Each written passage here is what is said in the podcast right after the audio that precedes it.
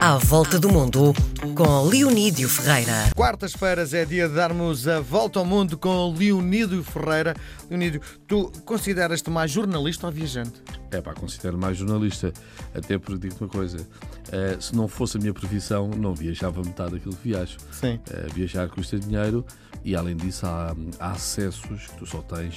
Sendo jornalista, não é? Sendo jornalista. Há coisas que não verás como, como turista, como viajante. Uh, precisas mesmo ser jornalista para ter acesso a algumas coisas. Sim, uh, mas tu não estás propriamente, uh, não és jornalista especializado na área das viagens. A não, tua coisa é, é política internacional, é, não é? Política internacional. Repara, dá sempre as duas coisas. Eu acho que quem, quem faz, por exemplo, jornalismo turismo, só vê os locais turísticos. Uhum. Eu, como faço aquele jornalismo é de sítios mais políticos ou sítios onde ninguém queria ir, eu acabo de ter a vantagem de fazer também a parte turística, porque o, o turismo está acessível a toda a gente. Vou-te dar um exemplo.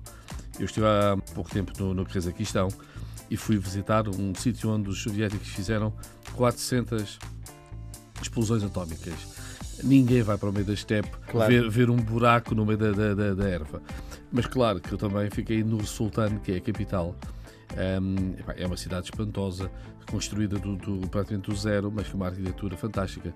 Os casacos são um povo nómada, eh, mas querem ser modernos.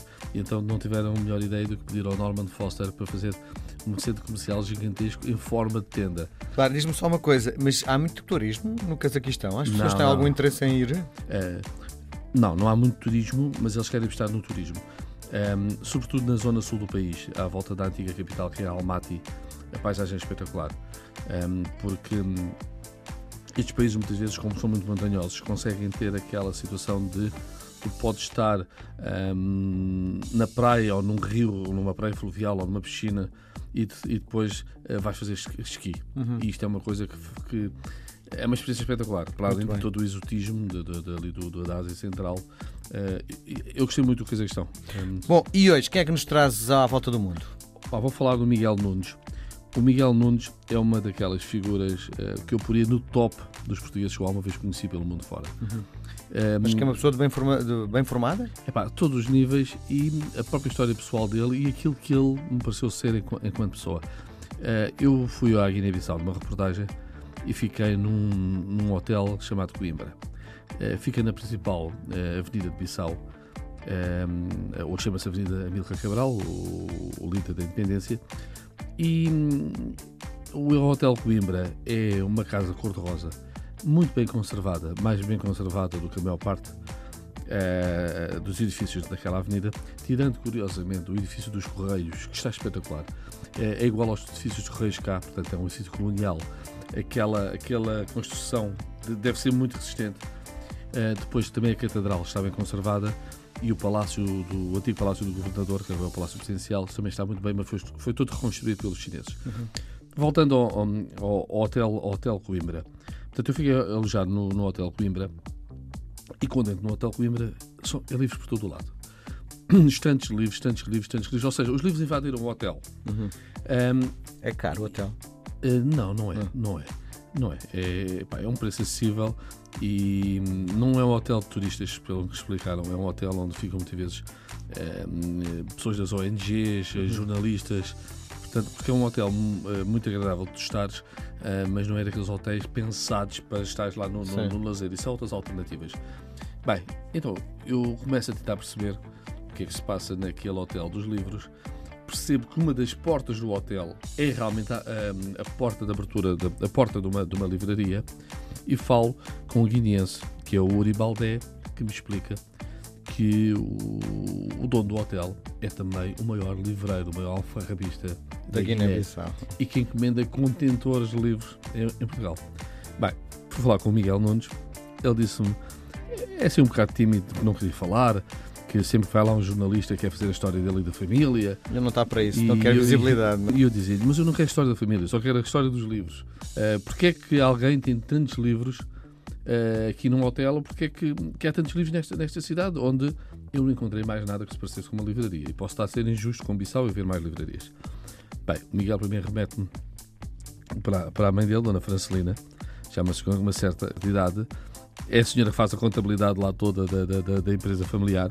E então fica a saber o seguinte: então, assim, os Nunes chegaram há 90 anos a Bissau. Vem da zona, vem de, do Conselho de Góis, no distrito de Coimbra.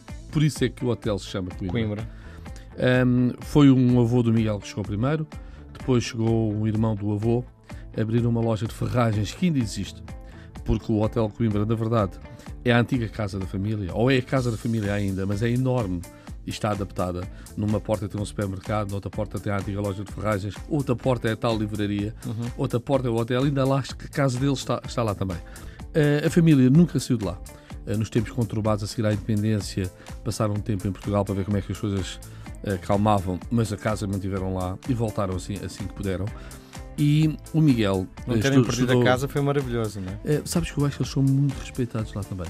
E, e há outra coisa que me surpreendeu muito na Guiné e nos guineenses, que é por trás daquela violência toda, sempre que há golpes, um, ehm, chefes nos anos 90 e início dos anos 2000, guerras civis, um, chefes de Estado-Maior mortos, inclusive o menino Vieira foi assassinado quando era presidente.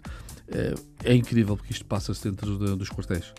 Um, a população não anda armada, não há, não há criminalidade praticamente nenhuma. Podes dar à noite em, em, Bissau, que é uma coisa, segurança, é uma coisa não é? surpreendente. Uh, senti. E não, o Miguel Nunes estudou em Coimbra, é um grande bibliófilo. E o que é que ele faz? Ele tem contactos em Lisboa. Sempre que alguém vende uma biblioteca, sempre que alguém vende uma quantidade de livros enorme que quer despachar, ele dá ordens para comprar e aquilo chega por contentores à Guiné-Bissau. E o que é que ele faz? Se for, por exemplo, muitos livros de direito, ele é capaz de oferecer à faculdade da Guiné-Bissau. Uhum. Um, chegam livros religiosos, oferece uh, às Irmãs da Caridade. E aquilo que tem um valor mais comercial, pode ser desde os livros do Essa Queiroz ou Lobo Antunes, uh, pode ser livros infantis, ele mete à venda lá no hotel. São preços 1, 2, 3 euros, são preços adaptados para a realidade uh, guineense. Mas é fantástico, porque se tu quisesses fazer uma biblioteca à série tua, procurando naquela alfarrabista os livros, tu farias, porque tens de tudo. Livros de política internacional, livros de história, grandes romancistas.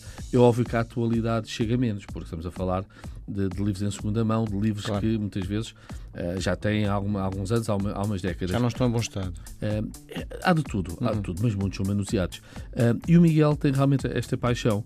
Um, é também uma figura muito curiosa. É um monárquico assumido. E então uma, um dos hóspedes dele é o Dom Duarte.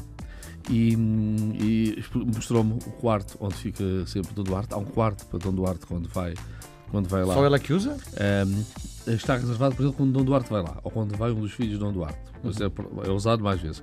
Só que quando Dom Duarte vai lá, quando o herdeiro do trono, ou o candidato ao trono português vai lá, o, o Miguel põe lá a bandeirinha azul e branca monárquica uhum. para dar assim um ar de maior, maior distinção. E realmente é um português fantástico. Um, ele vive lá com a mãe, uh, um irmão, o Alexandre, e tem filhos que vivem, vivem, vivem em Portugal. Mas é impressionante esta família Nunes, uh, 90 anos uh, na Guiné e claramente apaixonados pelo país e não se querem vir embora. Muito bem, nós voltamos a conversar na próxima semana. Um abraço, até para a semana. Obrigado.